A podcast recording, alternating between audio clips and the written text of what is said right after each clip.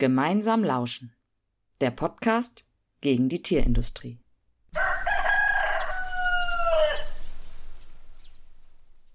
Hallo und herzlich willkommen zu einer neuen Folge unseres Podcasts Gemeinsam lauschen. Ich bin Franzi. Und ich bin Momo. Heute geht es bei uns um das Thema Vergesellschaftung. Viele von euch haben sicher schon vom Volksentscheid in Berlin namens Deutsche Wohnen und Co. enteignen gehört. Dieser fordert die Enteignung großer Wohnungskonzerne und war zumindest bei der Abstimmung erfolgreich. Umgesetzt wurde er bisher allerdings noch nicht. Nicht nur im Rahmen dieser Kampagne ist die Diskussion um Enteignung und Vergesellschaftung neu entbrannt.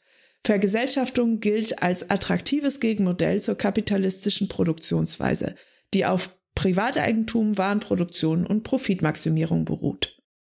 Hier entstehen vielleicht schon ein paar Fragezeichen bei euch, weil diese Begriffe nicht allen geläufig sind oder es unterschiedliche Vorstellungen darüber gibt. Fangen wir doch mit dem umstrittensten Begriff an, die Enteignung. Enteignung bezeichnet den Entzug des Eigentums durch den Staat im Rahmen von Gesetzen und gegen eine Entschädigung. Der Begriff lässt die Gemüter oft hochkochen, weil sowohl im Nationalsozialismus als auch später in der DDR viele Menschen gegen ihren Willen enteignet wurden. Aber tatsächlich findet Enteignung in Deutschland permanent statt. Zum Beispiel überall dort, wo große Bauprojekte wie Autobahnen viel Fläche in Anspruch nehmen oder wo für Kohletagebau Dörfer abgerissen werden. Die Menschen, die so ihr Land oder ihr Zuhause verlieren, erhalten zwar eine Entschädigung, aber diese wird nicht von allen als gerecht empfunden.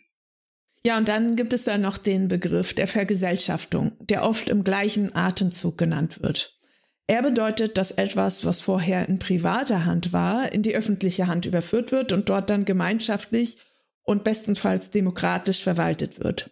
Vergesellschaftung ist also etwas, was nach einer Enteignung kommen könnte, es aber in den meisten Fällen nicht tut. Vergesellschaftung klingt zwar wie ein revolutionäres Konzept, tatsächlich ist sie aber im Grundgesetz verankert. Und zwar sind es die Artikel 14 und 15, die Enteignung und Vergesellschaftung unter bestimmten Bedingungen gesetzlich möglich machen. Auf diese beiden Artikel beruft sich eben auch die Kampagne Deutsche Wohnen und Co. enteignen. Ja, aber auch das Eigentum, um das es in dieser Folge auch immer wieder gehen wird, ist im Grundgesetz verankert und auch geschützt. Eigentum bedeutet, das Recht zu haben, über eine Sache bestimmen zu können. Eigentum erhält man normalerweise durch den Kauf oder durch Erbschaft.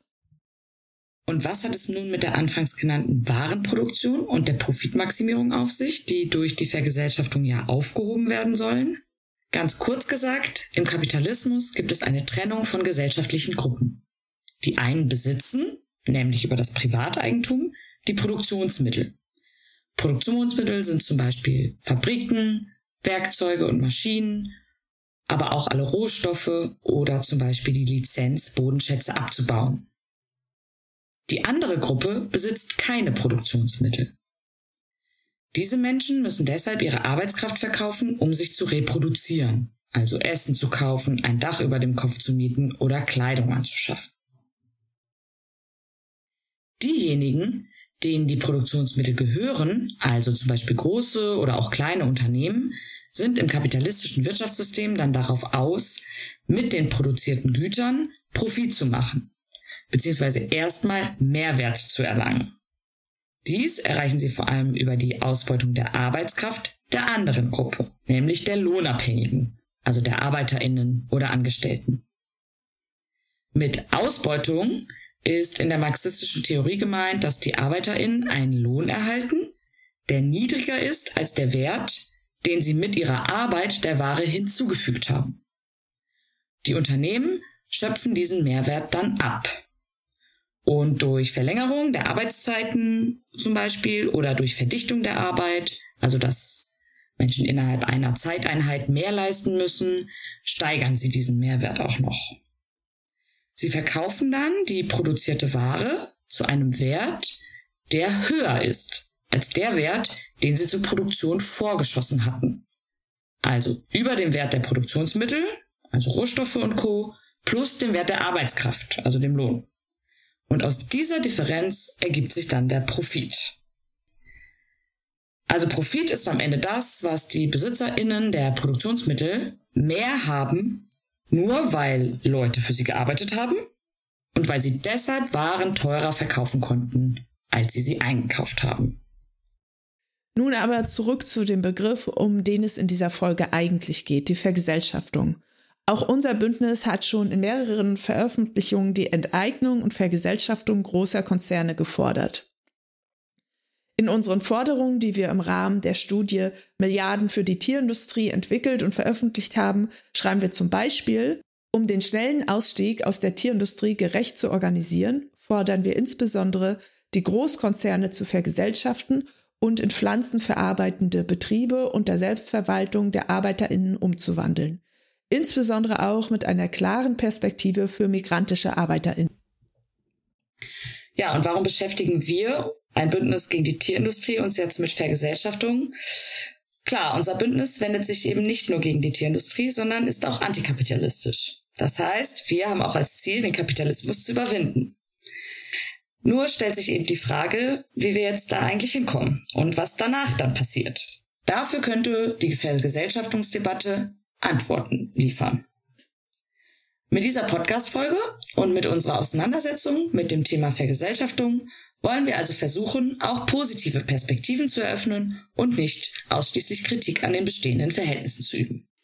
Ja, und was wir auch immer wieder betonen, ist, dass unser Bündnis sich auf die Produktionsverhältnisse fokussiert. Also, dass wir weg wollen von Konsumkritik und Appellen an individuelle Ernährungsformen. Zum Beispiel weniger Fleisch zu essen oder mehr Bio zu essen. Sondern wir wollen uns ja eben ganz genau die Frage stellen, wer unsere Lebensmittel produziert, wie dies geschieht und wem die Produktionsmittel gehören. Eine vergesellschaftete Lebensmittelproduktion könnte die Möglichkeit bieten, gesellschaftlich gemeinsam zu entscheiden, was und wie produziert wird, auch wenn das sicher nicht immer ganz einfach ist. Im Bereich Ernährung gibt es bereits Beispiele für Demokratisierung bzw. Vergesellschaftungsansätze. Zum Beispiel gibt es ja solidarische Landwirtschaften, Bioladenkollektive oder Ernährungsräte. Diese spielen aber in der Ernährung der Gesamtbevölkerung bisher nur eine sehr kleine Rolle und deswegen können sie eigentlich nur der Anfang sein. Die Diskussion um Eigentum, Besitzverhältnisse und Vergesellschaftung ist nichts Neues, ist schon seit über 100 Jahren Thema in linken Kämpfen. Aktuell gibt es also offensichtlich wieder einen Aufschwung der Forderung nach Enteignung und Vergesellschaftung in der Linken. Vor allem sieht man das in den Bereichen Wohnen und Energie. Nicht nur in Berlin mit Deutsche Wohnen und Co. enteignen, die wir schon genannt haben, auch in Hamburg wird so ein Volksentscheid vom Bündnis Hamburg enteignet angestrebt. Im vergangenen November gab es in Berlin sogar eine ganze Konferenz, die sich mit dem Thema Vergesellschaftung beschäftigt hat und die von hunderten Menschen besucht wurde.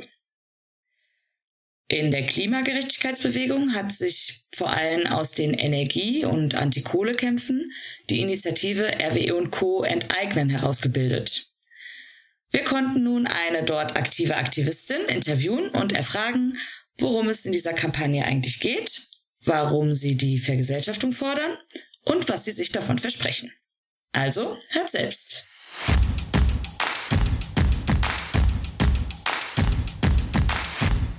Das Interview. Hallo Ilva, vielen Dank, dass wir heute ein Interview mit dir führen dürfen. Stell dich und die Kampagne RWE und Co. enteignen doch bitte mal kurz vor. Ja, danke, dass ich hier sein kann. Ich bin Ilva. Ich bin aktiv bei der Kampagne RWE und Co. enteignen und die Kampagne hat die Enteignung von großen Energiekonzernen wie RWE ähm, und die Vergesellschaftung des gesamten Energiesektors als Ziel. Das heißt eine Deprivatisierung und Demokratisierung von Energieproduktion. Gerade weil wir jetzt sehen, dass die Stromproduktion, wie sie gerade ist, in den Händen von großen Konzernen liegt. Das heißt, wir haben eine Stromproduktion, aus der möglichst großer Profit geschlagen wird. Ähm, mit Strom wird an der Börse spekuliert und die Produktion ist eben weder ökologisch noch sozial und schon mal gar nicht demokratisch. Das heißt, wir haben Konzerne, die Milliardengewinne machen, während sie eben unsere Lebensgrundlage zerstört und wir währenddessen aber unsere Rechnung auch nicht zahlen können. Und mit Vergesellschaftung können wir eben die Stromproduktion dem Markt entziehen. Das heißt, ähm, eine Stromproduktion so organisieren, dass mit dieser Produktion kein Profit mehr gemacht wird und wir die nach den Bedürfnissen ausrichten können. Das heißt, mit einer Vergesellschaftung brechen wir mit dem wahren Charakter von Strom und haben die Möglichkeit, Strom sozial und ökologisch zu produzieren und darüber als gesamte Gesellschaft demokratisch zu entscheiden. Ihr kommt ja aus der Klimagerechtigkeitsbewegung und wart vorher auch schon bei anderen Initiativen aktiv. Zum Beispiel wart ihr bei den Kämpfen um den Hambacher Forst dabei oder auch bei Ende Gelände. Wie kam es dann zu dem Schritt, eine Kampagne zu starten, die die Enteignung und auch die Vergesellschaftung der großen Energiekonzerne zum Ziel hat? Genau, also wie du gesagt hast, wir sind alle geprägt durch Kämpfe im rheinischen Braunkohlerevier, das heißt Ende Gelände, der Macher Forst diesen Winter in Lützerath. Und da haben wir eben auch immer gesehen, wir haben als äh, Klimagerechtigkeitsbewegung oder als Bewegung grundsätzlich eine unglaubliche Kraft. Und trotzdem kommen wir immer wieder in Situationen, wo wir eben in der Abwehrhaltung sind. Das heißt, wir verteidigen immer die ganzen Dörfer, die Wälder. Wir sind immer quasi in einer Abwehrhaltung. Und da haben wir uns angeschaut, okay, woran liegt es? Wir müssen irgendwie noch grundlegend tiefer ansetzen. Und da haben wir gesehen, okay, wohin wir müssen, sind die Eigentumsstrukturen. Die müssen verändert werden. Das heißt, die Konzerne, die eben die Produktionsmittel besitzen, um Strom zu produzieren, sind die, die dann am Ende auch die Macht haben, darüber zu entscheiden, wie der Strom und für wen der Strom produziert wird. Und wenn wir das ändern, dann können wir eben auch hin zu einer sozialen und ökologischen Stromproduktion. Das heißt, wir haben gesagt, okay, wir brauchen den Ansatzpunkt, wo wir sagen, wir können also systemisch etwas verändern, um eben aus einer Abwehrhaltung hinzukommen, hin zu einer ähm, Situation, in der wir eine Utopie aufzeichnen können, indem wir sagen können, okay, wir können ökologische und soziale Aspekte darin vereinen, weil die Probleme, die wir darin sehen, einmal unbezahlbare Rechnungen und Stromsperren und aber auch eine Zerstörung von unserer Lebensgrundlage sind eigentlich Folge einer Krise und zwar eben der Krise von fossiler Energieproduktion und einer privaten Energieproduktion. Und da haben wir uns gesagt, okay, wir haben als Bewegung eben auch viel mehr zu bieten und wir können quasi eine Utopie aufmachen, wie wir tatsächlich Strom produzieren können, der tatsächlich nach unseren Bedürfnissen ausgerichtet ist und nicht, dass große Konzerne damit Profit machen. Und dabei können eben auch noch unsere Lebensgrundlage erhalten bleiben. Das heißt, wir müssen mit aller Kraft gegen die Klimakrise vorgehen. Und das kann aber auch sozial passieren, wenn wir mit einem wahren Charakter brechen. Und was wir aber gesehen haben und gerade jetzt diesen Winter in Lützerath und was viele von uns auch mitgenommen haben, ist eben auch, dass es nicht reicht, nur auf Gesetze zu hoffen oder auf eine äh, Regierung, die irgendwie diese Krisen, sowohl die Energiekrise als auch die Klimakrise irgendwie für uns lösen werden. Das heißt, was wir in Lützerath gesehen haben, ist eine grüne Regierung, die zusammen mit einem fossilen Konzern für deren Profite Gesetze geschrieben haben, was eben ein einschneidender Punkt ist, weil wir sehen können, okay, eine krisensichere Energieproduktion ist nur möglich, wenn wir sie in die Hände der Gesellschaft legen und die produzieren abseits von privaten fossilen Konzernen. Eure Kampagne hat die Enteignung und Vergesellschaftung des Energiesektors zum Ziel. Was genau versteht ihr denn unter Vergesellschaftung und wie kann so eine Vergesellschaftung aussehen und welche Schritte dahin wollt ihr gehen? Also man kann sich das so vorstellen, dass eine Enteignung ist quasi der Prozess, in dem der Eigentümer oder die Eigentümerin, das sind in dem Fall große Konzerne, die Produktionsmittel entzogen werden. Und Vergesellschaftung ist dann der darauffolgende Schritt, bei dem privatwirtschaftliches Eigentum in gesellschaftliche Hände überführt wird. Und dann kann die, ähm, dieses Eigentum eben der Bedürfniserfüllung dienen von allen Menschen, anstatt eben der Gewinnmaximierung von wenigen. Dabei stützen wir uns auf Artikel 15 im Grundgesetz, die eben eine Vergesellschaftung von Grund, Boden, Naturschätzen und Produktionsmitteln eben regelt. Und bei diesen Produktionsmitteln sind wir zum Beispiel dann bei den Sachen, die eben eine Stromproduktion ermöglichen. Also es sind dann Kohlekraftwerke im, bei RWE vor allem, das ist die Netzinfrastruktur von einer Energieversorgung. Das sind aber eben auch Grund und Bögen, da wo jetzt die Kohlegruben liegen, Flächen, auf denen Windräder stehen. Und zu der Frage, wie eine vergesellschaftete Energieproduktion aussieht, das ist eben ganz spannend, weil wir ja eben äh, sehen, die Produktion, wie sie gerade ist, ist weder sozial, ökologisch noch demokratisch. Aber wenn wir die Energieproduktion vergesellschaften, haben wir die Möglichkeit, die genau danach auszurichten. Das heißt, eine vergesellschaftete Energieproduktion kann sozial sein. Das heißt, der Strom, der eigentlich uns allen zustehen sollte, kann dann auch für alle zugänglich sein, unabhängig vom Einkommen. Strom und Energie aus vergesellschafteter Energieproduktion ist eben auch günstiger. Also wir sehen, der Produktionspreis für erneuerbare Energien liegt bei 15 Kilo, äh, Cent pro Kilowattstunde. Das heißt, was wir gerade eigentlich zahlen, sind die Profite der Konzerne, sind die Milliardenübergewinne, die wir jetzt in der letzten Zeit immer in den Schlagzeilen gesehen haben. Und wenn wir mit, also wenn wir Energieproduktion vergesellschaften, kann die eben sozial gerecht eben auch aussehen und, das kann, und der Strom kann bezahlbar für alle Menschen sein. Dann haben wir noch den Aspekt von der ökologischen Energieproduktion. Das heißt, wir wissen ja auch schon seit Jahren, dass ein Kohleausstieg längst überfällig ist, dass wir weg müssen von fossilen Energien.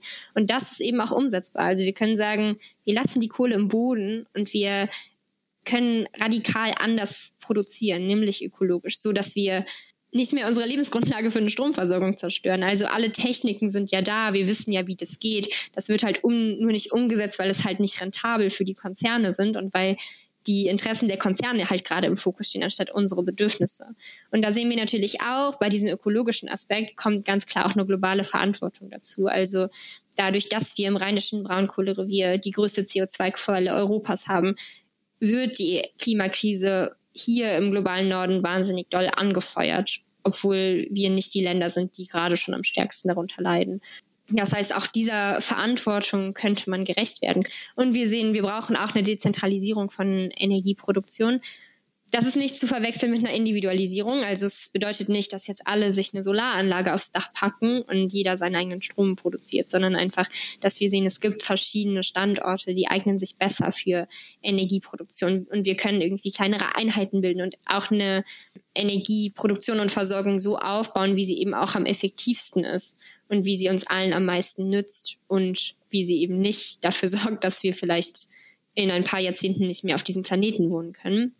Der dritte Aspekt, und der ist eigentlich allübergreifend, das ist dieser äh, demokratische Aspekt. Das heißt, wir können selbst entscheiden, wie und für wen wir produzieren. Das heißt, wir können uns endlich an wissenschaftlichen Erkenntnissen orientieren und diese umsetzen. Wir können zusammen Entscheidungen treffen. Und das bricht natürlich auch mit einem Verständnis an demokratischen Prozessen, die wir gerade haben. Also wir sagen, es reicht nicht nur, dass wir alle vier Jahre ein Kreuz setzen können und darauf hoffen, dass dann Regierungen die Krisen irgendwie selbst lösen werden, weil da sehen wir ja gerade passiert nicht, sondern wir können irgendwie sagen, wir als Gesellschaft entscheiden gemeinsam, wie wir Strom produzieren. Und da kann man zum Beispiel verschiedene Gruppen hm, in dieser Entscheidungsfindung nochmal nennen. Also das sind einmal VerbraucherInnen oder Menschen, die eben den Strom nutzen. Dann haben wir irgendwie die gesamte Gesellschaft, weil es natürlich für uns relevant ist, als gesamte Gesellschaft, wie Strom in Zukunft produziert wird. Also da könnte man sagen, das sind zum Beispiel eine Gruppe, die Richtungsentscheidungen trifft. Wo bauen wir die nächsten Windräder? Wollen wir Wärmepumpen in jedem Haushalt? Was ist der beste Weg? Das heißt, man könnte sozusagen sagen, Vergesellschaftung bietet eine demokratische Antwort auf die sozialen und ökologischen Krisen unserer Zeit, weil es die Probleme, mit denen wir uns gerade konfrontiert sehen, eben zusammen als Symptom von einer Krise irgendwie versteht und die aber eben auch gemeinsam lösen kann. Emanzipatorische und linke Kämpfe suchen ja nach Wegen, gesellschaftliche Verhältnisse grundlegend zu verändern. Und dabei suchen wir immer nach den berühmten Hebeln, an denen wir ansetzen können. In letzter Zeit setzt sich die Linke wieder vermehrt mit Eigentumsfragen auseinander. Denkt ihr, Enteignung und Vergesellschaftung sind so ein geeigneter Hebel für solche grundlegenden Änderungen? Genau, ich denke, wir sind da was Großem auf der Spur. Also so der gewählte Hebel ist ja Privateigentum, an dem wir ansetzen oder der Ansatzpunkt. Und das ist natürlich, entsteht auch aus einer Analyse, wo wir sagen, okay, Privateigentum ist in unserer Welt das Herz von kapitalistischer Zerstörung. Das heißt, du besitzt etwas und du kannst es zerstören.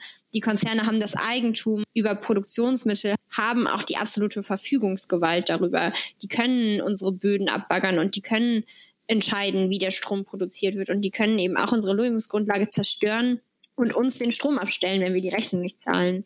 Und wenn wir das aber ändern und uns das zurückholen und sagen, nichts gibt's, wir möchten selbst entscheiden, wie das geht, dann können wir auch entscheiden, für wen. Und dann können wir sagen, mit uns gibt's keine Stromsperren mehr und mit uns gibt's auch keine Profite für Konzerne mehr, sondern mit uns gibt es Strom für alle. Das wirkt natürlich ein großes Potenzial, ganz grundlegend anders zu organisieren, wie wir wirtschaften und wie wir eine gesellschaftliche Infrastruktur, die wir alle brauchen, begreifen und eben organisieren. Und deswegen ist Eigentum, ist die Eigentumsfrage die wichtigste Frage, die wir uns gerade stellen können und das im Energiesektor. Aber das lässt sich natürlich auch übertragen und das lässt sich natürlich auch zum Beispiel auf den Agrarsektor übertragen und sagen, okay, wir wollen eine sichere äh, Ernährung für alle und nicht Profite für wenige.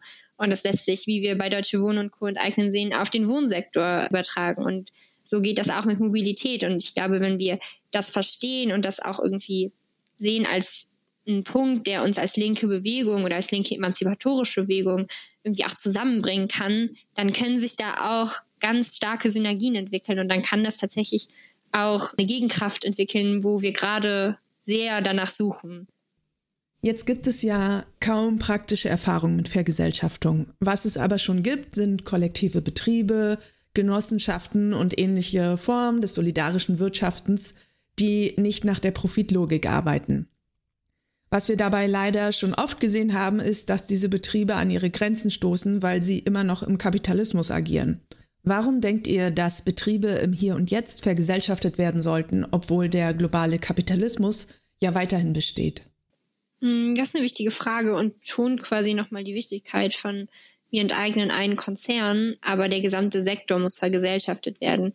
Das heißt, wir wollen sowas, man kann es vergleichen mit einer Genossenschaft, aber einfach auf einer höheren Ebene. Also nicht alle Menschen haben die Energie und haben auch Bock nach ihrem langen Tag um eine Genossenschaft zu kümmern. Aber wir wollen eben auch, also, und das ist irgendwie der Punkt, wo wir sagen, okay, wir wollen das auf einer gesellschaftlichen höheren Ebene. Wir streben jetzt quasi einen Volksentscheid in NRW an. Das heißt, das ist quasi die Organisationsebene, auf der wir uns bewegen. Und Vergesellschaftung kann eben als roter Faden dienen. Das heißt, wir fangen mit Energie an, aber natürlich müssen andere Bereiche folgen. Also wenn wir über Care nachdenken, im Care-Sektor wird die Forderung nach Vergesellschaftung gerade laut, im Ernährungs- oder Agrarsektor, im Mobilitätssektor. Und wenn wir damit starten, dann können diese vergesellschafteten Bereiche oder Sektoren eben auch Inseln sein, auf denen wir starten, äh, utopische Elemente spürbar zu machen, indem wir mit wahren Charakter brechen, indem wir anders in Beziehungen treten können, deswegen aus dem wir aber eben auch neue Kraft schöpfen können für neue Kämpfe und erlebbar machen, wie gut es sein kann, wenn wir die Produktion, die Produktionsmittel und damit die Produktion und Verteilung zurückholen in, und unter gesellschaftliche Kontrolle bringen. Es gibt bei den Vergesellschaftungsinitiativen ja einen kleinen Teilerfolg, und zwar die Initiative Deutsche Wohnen und Co. enteignen, die in Berlin mit ihrem Volksbegehren großen Erfolg hatte. Wahrscheinlich auch, weil die Verbesserungen für die MieterInnen hier ganz offensichtlich sind, ohne dass die MieterInnen etwas Grundlegendes in ihrem Leben oder in ihren Mietverhältnissen ändern müssten. Beim Energiesektor und in der Lebensmittelproduktion geht es ja um mehr, nämlich neben der Vergesellschaftung auch um eine Umwandlung der Betriebe, die dann etwas anderes produzieren sollen. Zum Beispiel fordert ihr den Ausstieg aus den fossilen Energien, das heißt, es soll keine Kohle mehr abgebaut und verbrannt werden und stattdessen erneuerbare Energien genutzt werden. Und wir fordern, dass in den Schlachtfabriken keine Tiere mehr geschlachtet werden und dass an diesen Orten etwas anderes produziert wird, bestenfalls pflanzliche Lebensmittel. Welche Hindernisse seht ihr denn bei einer solchen Konversion und wie können wir verhindern, dass auch nach einer Vergesellschaftung von Betrieben weiterhin zum Beispiel Braunkohle eingesetzt wird? Also ich glaube, ein Problem, was da sowohl die Tierindustrie als auch die fossile Industrie mit sich bringt, ist einfach, dass die beiden eine unglaublich starke Lobby haben und wir alle kennen die Desinformation und das Greenwashing, was da passiert.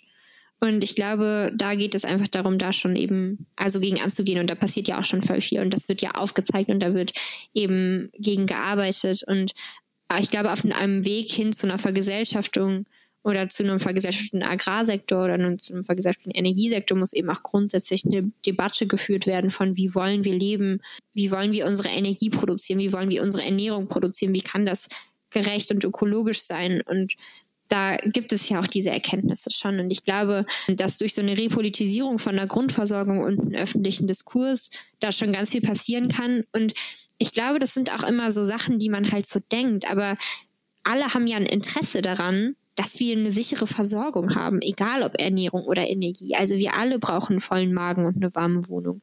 Und die technischen Lösungen dafür sind halt ja da. Und die gilt es halt jetzt darum aufzuzeigen und umzusetzen. Und ich glaube, das ist ja auch da, wo wir gerade schon dran sind, dass genau das passiert und dass wir genau irgendwie die aufzeigen und sagen, ey, wenn wir unsere grundlegenden Sachen, die wir alle zum Leben brauchen, auch abseits von Konzernen organisieren, dann gibt es tatsächlich richtig was zu gewinnen und dann kann unser Leben wirklich besser werden. Und das hat Deutsche Wohnen und Co. enteignen ja auch geschafft, eben so aufzuzeigen, wie viel besser das Leben sein kann, wenn man nicht einen Immobilienkonzern der halt nur auf eine Mieterhöhung aus ist, irgendwie als Vermieterin hat. Und ich glaube, das ist das, was wir auch gut können. Und auch das, was wir, also was eine vergesellschaftete Energieproduktion oder eine Ernährungsprodukt oder eine Ernährungsproduktion halt auch zu bieten hat, dass es tatsächlich eine reale Veränderung gibt in dem Leben der Menschen und dass es besser sein kann und dass es sicherer sein kann und dass wir uns darin anders begegnen können. Und ich glaube, diese Punkte gilt es aufzuzeigen und diese Punkte gilt es auch in den öffentlichen Diskurs zu rücken und da eben auch äh, eine Debatte drum zu starten. Und dann glaube ich, dass tatsächlich auch alle ein Interesse daran haben, dass es allen Menschen um uns herum gut geht. Und ein zweiter wichtiger Punkt ist eben, dass wir uns auch nicht einhegen lassen und nicht befrieden lassen. Also wir sehen das halt ja auch immer wieder, egal ob Ernährung oder Energie. Man probiert uns irgendwie zufriedenzustellen. Man gibt uns kleine Brotkrumen. Die systemischen Aspekte dieser Krise, die eben im Privateigentum von Großkonzernen liegt, werden überdeckt. Man verspricht uns einen früheren Kohleausstieg. Es gibt Einmalzahlungen für Energie, die hinten und vorne nicht reicht und die Maßnahmen zur Energiekrise sind ein Witz, aber so wir sehen bei Ernährung sind das vegane Produkte im Supermarkt und das ist aber halt alles nur Symptombekämpfung und ich glaube, auch das ist nochmal wichtig zu sagen. Wir müssen eben da auch stark sein, zu sagen, wir wollen eben nicht nur ein kleines Stück, sondern wir wollen tatsächlich eine große Veränderung und wir wollen eine systemische Veränderung. Und wir haben auch den Mut, dafür zu kämpfen. Und ich glaube, auch da nochmal wird Großes und Gutes entstehen, wenn wir uns zusammenschließen und das eben auch in den Verbindungen irgendwie finden, die wir dadurch knüpfen können. Deutsche Wohnen in Berlin hat das eben auch spürbar gemacht und die haben aber eben auch gezeigt, was es bedeutet, wenn Konzerne und PolitikerInnen auf einmal Stress bekommen, weil Menschen sich zusammenschließen und weil eine Gegenmacht entsteht. Und ich glaube, das ist genau der Punkt, auf den wir hinarbeiten müssen. Die Initiative Deutsche Wohnen und Co. enteignen setzen ja ihre Hoffnung in Artikel 14 und 15 des Grundgesetzes. Denkt ihr, dass der Weg zur Vergesellschaftung nur über ein Volksbegehren führt oder wären auch noch andere Wege denkbar? Genau, also wir als Kampagne wählen auch den Weg ähm, eine, über das direkt demokratische Mittel eines Volksentscheids. Die Möglichkeit, über diesen Artikel zu gehen, bietet sich an. Es zeigt nochmal ganz klar, so die Wirtschaftsordnung in unserem Grundgesetz ist nicht niedergeschrieben so. Und wir sehen auch gerade, dass der juristische Diskurs kocht um Artikel 15 und Privateigentum und dass eben da auch sich Sachen bewegen und irgendwie Diskussionen geführt werden.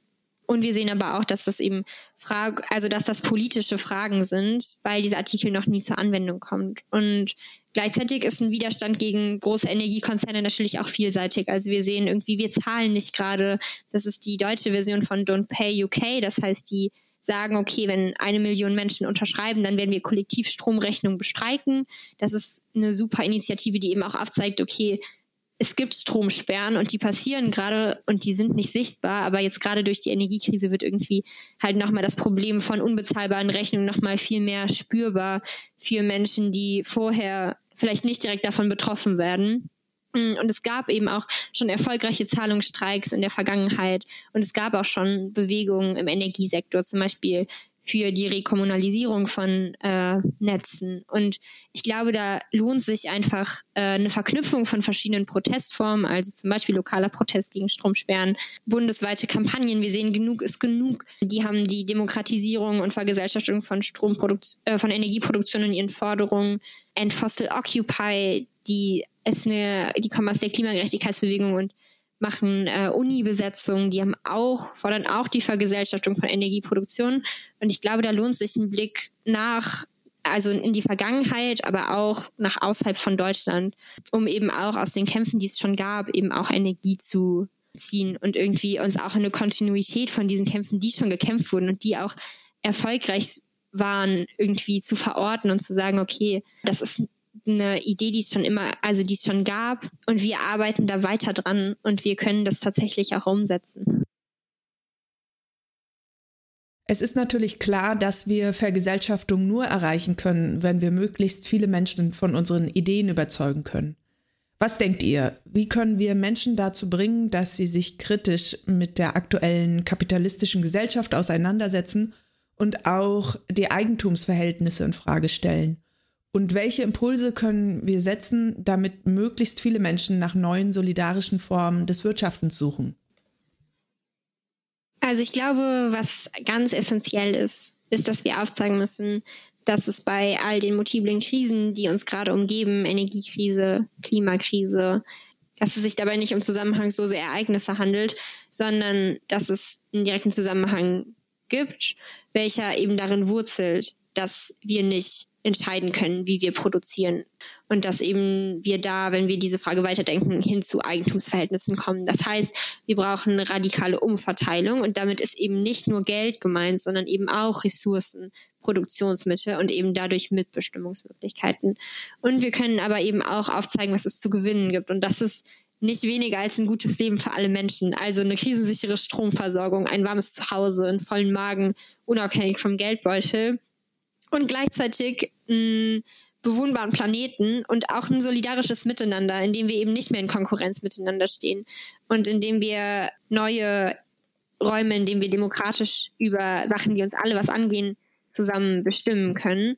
Und diese Orte sind ja auch jetzt gerade schon spürbar. Also ich denke zum Beispiel an sowas wie solidarische Landwirtschaften, Küfers, also Küchen für allen, aber auch sowas wie gemeinsamer Protest äh, und Blockaden, zum Beispiel von fossilen Konzernen oder Stromsperren. Oder halt vielleicht auch in Kombination, ne? Also so Küferessen in der Blockade gegen fossile Konzerne. Und ich glaube, das sind alles Orte, an denen das irgendwie spürbar wird, was es bedeutet, wenn Menschen füreinander sorgen. Und ich glaube, das müssen wir eben noch viel mehr, ich glaube, das müssen wir noch viel mehr aufmachen. Wir brauchen ja nicht nur möglichst viele Menschen, die sich dem Kampf um Vergesellschaftung anschließen, sondern wir brauchen auch vor allem die Beschäftigten in den Betrieben. Ihr sprecht auf eurer Webseite ja auch mögliche Konflikte mit den Beschäftigten an und stellt euch die Frage, wie ein ökologischer Umbau aussehen kann, an dem auch die Beschäftigten teilhaben. Wie können wir es schaffen, dass die Beschäftigten in der Energie bzw. in der Tierindustrie zu unseren Verbündeten werden? Also ich glaube, das ist ein ganz entscheidender Punkt. Ohne die Beschäftigten wird es nicht gehen und es soll halt ja auch nicht ohne die gehen. Also ihr schreibt es auch auf eurer Website und ich glaube, es hat so in den letzten Jahren hat auch so ein Gegeneinander ausspielen ganz gut geklappt. Und da kann man auch quasi Kritik an die eigene Bewegung richten und sagen, äh, hier wurde zu lange versäumt, irgendwie mh, hm, aufeinander zuzugehen, Bündnisse zu knüpfen, weil diese Interessen, die wir haben, ja auch miteinander verknüpft sind. Also so Beschäftigte brauchen sichere Arbeitsplätze und brauchen die Sicherheit dass sie am Ende des Monats irgendwie über die Runden kommen oder eben auch gut über die Runden kommen. Und wir brauchen auch die Sicherheit, dass sie auf diesem Planeten noch länger leben wollen. Und die Beschäftigten brauchen das ja auch. Also ich glaube, es wird so oft so ein Kontrast aufgemacht, den es überhaupt gar nicht gibt. Und der dient natürlich auch eben zu einer Verhinderung von eben Allianzen, die total stark sind, weil wir sehen das gerade, es gibt vielversprechende gemeinsame Mobilisierung im Verkehrssektor, also Tarifverhandlungen zum Nahverkehr werden jetzt gerade gemeinsam geführt von Beschäftigten im öffentlichen Nahverkehr und Fridays for Future. Wir haben Projekte, wo es Vernetzung über Landesgrenzen hinaus gibt, also Solidarität aus der Klimagerechtigkeitsbewegung mit Beschäftigten von Autozulieferungsbetrieben, der sowohl in Zwickau als auch in Florenz äh, gerade Stellen abbaut. Und das ist halt überall das gleiche Problem. Und ich glaube, wenn wir da ansetzen und irgendwie Verbindungen knüpfen, dann ist es gut und stark und auch die Frage so ein bisschen, die wir uns stellen müssen, möchten die Beschäftigten tatsächlich gerne für immer Kohlebagger fahren oder Tiere schlachten oder möchten die halt vor allem auch Rechnungen bezahlen und halt am Ende für ihre Familie oder sich selbst sorgen können. Und genau, ich glaube, wenn ich so an die Verbindung denke, dann muss ich auch voll stark an so eine Wir haben es satt Demo denken. Das ist ja eine Demonstration, die jährlich stattfindet in Berlin äh, für so ökologische Landwirtschaft, für globale Gerechtigkeit und gesundes Essen für alle. Ich glaube, das ist der Titel, der diese Demonstration trägt. Und das war eine total intensive Erfahrung, weil ich in Berlin war und auf einmal kamen Bauern und Bäuerinnen mit ihren Traktoren an und haben einfach komplett Berlin geflutet und die Straßen blockiert. Und es gab total starke Synergien zwischen äh, verschiedenen Gruppen, die da zusammengekommen sind. Und natürlich, weil die Klimakrise knallt halt auch bei allen rein. Also so, es ist ja nicht so, als würden Beschäftigte nicht davon betroffen sein. Und wir wollen alle nicht, dass quasi mit dem Hunger Geschäfte gemacht werden. Und ich glaube, das sind einfach Verbindung, also Verbindungspunkte, die wir haben und die wir halt auch nutzen können, bei denen wir uns treffen können. Und da gibt es halt viel besser zu machen. Und ich glaube, Beschäftigte sind da eine ganz entscheidende Gruppe, wenn es um Entscheidungen geht. Und am Anfang hatte ich das ja auch schon gesagt, die sind halt auch Expertinnen in ihrem Fach. Also die wissen halt, wie man Nahrung produziert und wie die ihren Betrieb am besten organisieren. Und die wissen, wie Energieproduktion gerade organisiert ist und was man vielleicht auch eben noch anders machen könnte. Und es ist halt ja auch klar, dass wir Veränderungen brauchen, wenn wir an die Klimakrise denken, egal ob im, im Agrarsektor oder im Energiesektor. Also es wird einen Strukturwandel geben in Regionen, in denen bis jetzt Kohle abgebaut wurde. Und es wäre eine Farce, diese Entscheidung ohne die Beschäftigten zu treffen, weil die sind doch die, die eben auch davon betroffen sind. Also man könnte natürlich sagen, was, also man könnte die einfach fragen, was sie wollen und man könnte gucken, wie das umsetzt umzusetzen ist. Und ich glaube, das ist auch wichtig, weil wir können das auch besser als große Konzerne. Also Konzerne werden halt im Zweifel immer die Möglichkeit wählen, die für sie am kostengünstigsten sind, die am einfachsten ist. Und denen das zu überlassen, wäre einfach, also wäre es zu schade und wir können das besser und wir können das als Gesellschaft zusammen eben auch in eine Aushandlung gehen und überlegen, wie ist es dann, wie können wir es denn am besten organisieren und wie kann das denn aussehen? Und diese Punkte gibt es und an denen müssen wir uns treffen und Gleichzeitig sind wir auch an dem Punkt noch nicht. Und ich glaube, da gibt es auch viele Gespräche zu führen und Vertrauen wiederherzustellen und Verbindungen zu knüpfen. Aber auch wenn wir so an Allianzen im Energiesektor denken, also in Frankreich wurde ja gestreikt gegen die Erhöhung des Rentenalters und da sind Beschäftigte im Energiesektor mit auf die Straße gegangen und haben sich diesen Streiks angeschlossen und ihre Macht, die sie haben als Beschäftigte im Energiesektor, tatsächlich genutzt und zum Beispiel PolitikerInnen, die für diese äh, Rentenreform stimmen wollten, Stromsperren angedroht, die auch umgesetzt. Multimilliardärinnen den Strom abgestellt und gleichzeitig Menschen, die eine Stromsperre am Hals hatten, weil sie ihre Rechnung nicht mehr zahlen konnten, durch die gestiegenen Energiepreise den Strom wieder angestellt. Und die haben es gab vergünstigte Tarife für Krankenhäuser, für Schulen. Und da sieht man, was da für eine Macht auch liegt und was das bedeutet, wenn wir uns zusammenschließen und wenn wir zusammenkämpfen und wenn wir irgendwie Verbindungen knüpfen und das, was wir eben auch mh, mm, was wir am besten können, nämlich als Menschen irgendwie zusammenkommen und Sachen organisieren, das eben auch nutzen, um eine Gegenmacht aufzubauen und eben Sachen so zu organisieren, dass sie solidarisch sind und dass sie gut für uns sind und nicht für die Profite von Konzernen. Und dann können wir tatsächlich auch eine Gegenmacht aufbauen und von da an weitergehen und uns große Fragen stellen und diese auch gemeinsam beantworten. Und dann als abschließende Frage, was bedarf es eurer Meinung nach, damit die Vergesellschaftungsinitiativen letztendlich auch erfolgreich werden? Was wir brauchen und was aber Vergesellschaftung auch bietet, ist eben auch nochmal so ganz klar zu sagen, einfach eine Abgrenzung von grün gewaschenen Lösungen. Also eine Individualisierung von Problemen, mit denen wir uns immer wieder konfrontiert sehen oder mit denen wir auch abgespeist werden sollen. Ne? Also eine Erzählung von einem grünen Kapitalismus, in dem ich halt mein Sojaschnitzel kaufe und dann damit die Welt rette.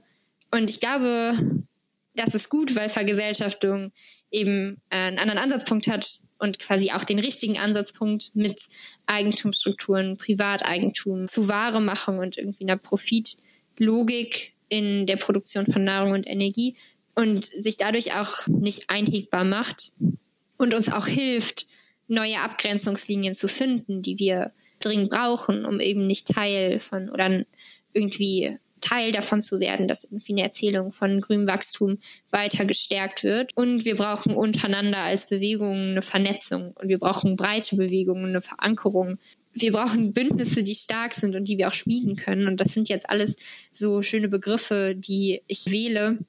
Und ich glaube aber, dass wenn wir ähm, da, wo wir gerade sind, mit unseren Kampagnen ansetzen und uns fragen, wie das aussehen könnte, auf die verschiedenen Sektoren bezogen und uns Räume schaffen, in denen wir in Austausch sind, dann sehe ich zum Beispiel sowas wie ein Frühling der Vergesellschaftung oder große Orte. Die Konferenz war ein Punkt, wo wir zusammen irgendwie gestartet sind und überlegt haben, wie können wir denn jetzt weitermachen.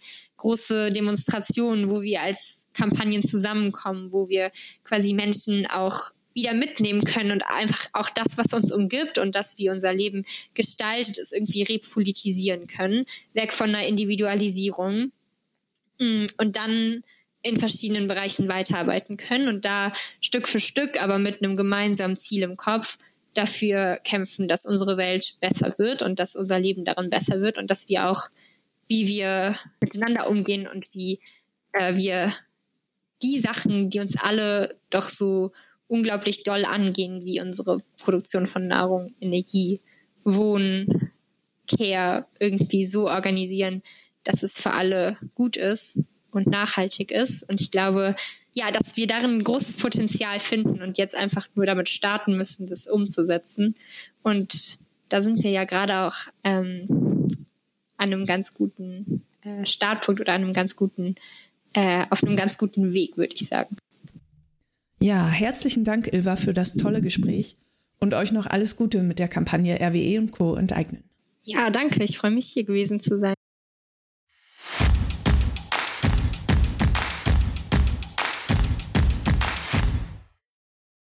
In diesem Interview ging es ja vor allem um den Energiesektor, aber wir denken, dass sich vieles auch auf den Ernährungssektor übertragen lässt, da es viele Parallelen gibt. Momentan werden lebenswichtige Produkte wie Energie oder Nahrungsmittel ja von privaten Konzernen hergestellt. Diese haben eben als oberstes Ziel ihre Gewinnmaximierung und wirtschaften vor allem für ihre Profite. Viele Menschen sehen das als völlig normal, fast schon naturgegeben an. Aber man könnte sich ja auch vorstellen, dass nicht Profite, sondern zum Beispiel eine gerechte Verteilung oder eine gesicherte Versorgungslage und auch der Schutz von Natur, Tieren und Menschen das oberste Ziel der Produktion ist.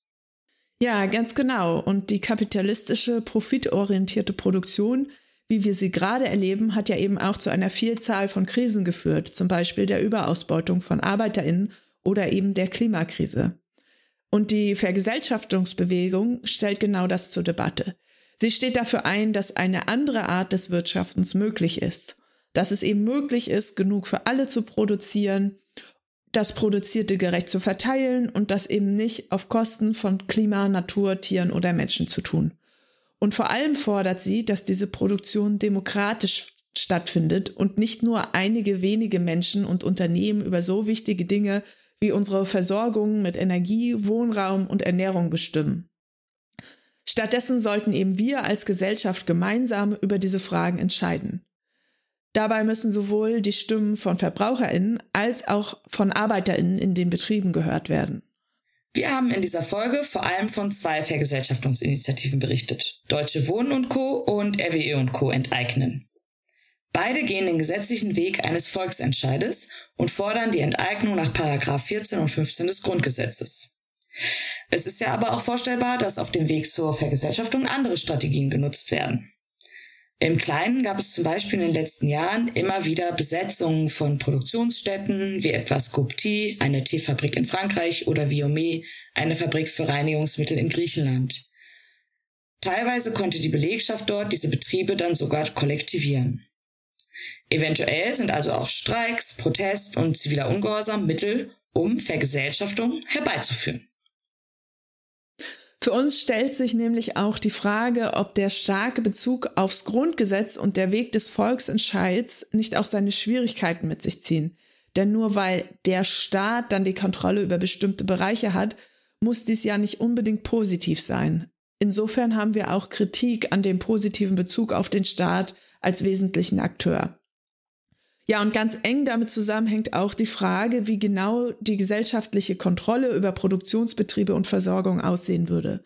Welche Strukturen und Institutionen bräuchte es? Wer muss alles in Entscheidungsprozesse mit einbezogen werden? Und wie genau kann verhindert werden, dass zum Beispiel dann weiter klimaschädlich produziert wird? Auch hier wäre eine simple Verstaatlichung, also eine Kontrolle durch staatliche Gremien, für uns nicht die Antwort.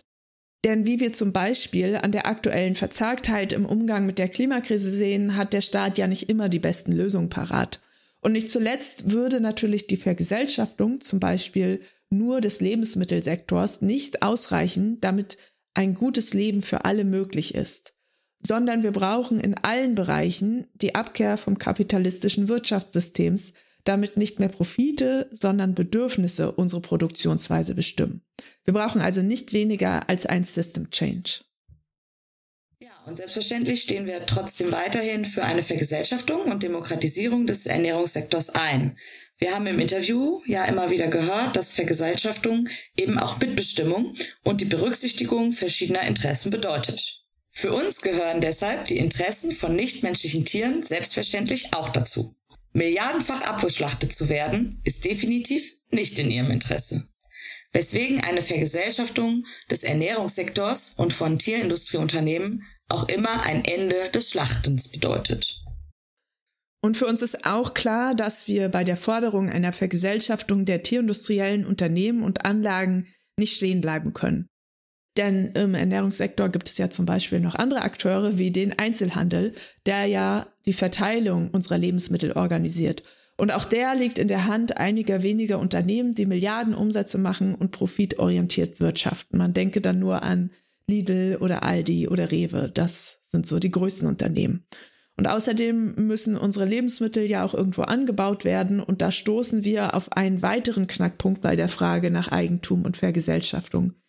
Wem gehört unser Boden und wer darf darauf was genau anbauen? Ja, und genau darum wird es dann in der nächsten Folge gehen. Da interviewen wir eine Bäuerin der jungen Arbeitsgemeinschaft Bäuerliche Landwirtschaft, JABL abgekürzt, die mit ihrer Kampagne zur Gemeinwohlverpachtung auch die Verteilung von Landeigentum kritisieren. Ja, und nicht nur um die Vergesellschaftungsforderung weiter nach vorne zu bringen, braucht es unbedingt eine Vernetzung und Kooperation verschiedener sozialer Kämpfe. Hierfür wollen wir euch gerne noch zwei Termine ans Herz legen. Vom 4. bis 6. Juni findet in Hamburg in der Roten Flora der System Change Kongress statt. Dort wird es sowohl darum gehen, wie denn ein nötiger System Change eigentlich aussehen soll und wie wir uns als soziale Bewegungen noch besser vernetzen und zusammenarbeiten können. Im Juli dann, genauer gesagt vom 31. Juli bis zum 6. August, wurde bereits ein Movement Building Camp angekündigt. Wir werden auf jeden Fall bei beiden Veranstaltungen dabei sein. In Berlin ist aktuell noch eine Sonderausstellung zum Thema Enteignung zu sehen, die ihr dort noch bis zum 7. Mai besuchen könnt. Wir verlinken euch das alles natürlich wie immer in den Show Notes. Ihr habt Feedback zu unserem Podcast, ihr fandet ihn gut, ihr habt Kritik, ihr habt einen Vorschlag, worüber wir noch reden sollten in einer der nächsten Folgen. Ja, dann schreibt uns super gerne eine E-Mail an podcast@gemeinsam-gegen-die-tierindustrie.org. Vielen Dank fürs Zuhören und bis bald.